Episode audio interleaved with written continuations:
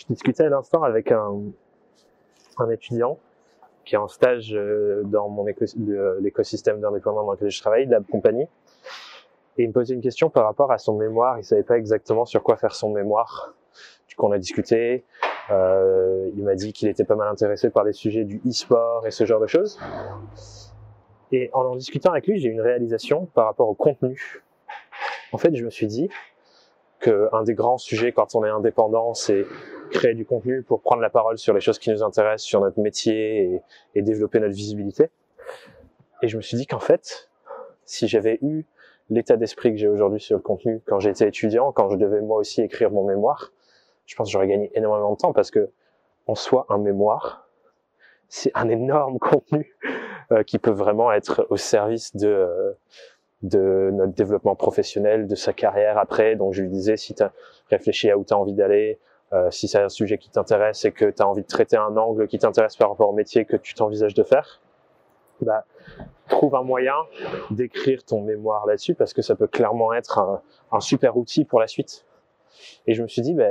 cet état d'esprit-là sur le contenu, faudrait que tout le monde l'ait et qu'on l'ait dès les études et qu'on nous mette en avant quand on est euh, quand on est en train d'étudier et qu'on nous dise qu'il faut créer du contenu sur ce qu'on fait, sur ce qu'on a envie de faire, que documenter ce qu'on fait et son aventure et même ses études, ça peut vraiment euh, débloquer plein de trucs. Et au-delà de ces aspirations pro là, dont je parle, euh, de visibilité ainsi de suite, rien que la vertu du contenu de nous aider à catégoriser notre expérience, à, à ranger un peu notre cerveau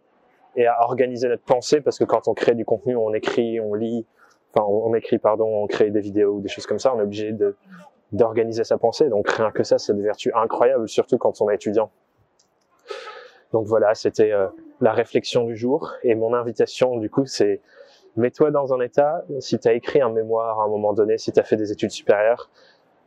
remémore-toi de ce moment-là et je t'invite à écrire un nouveau mémoire, un mémoire sur ton activité d'indépendant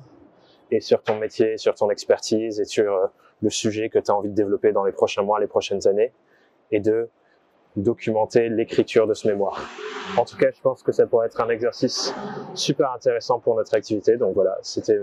ma pensée du jour et l'invitation que je te fais pour les semaines qui viennent. Ciao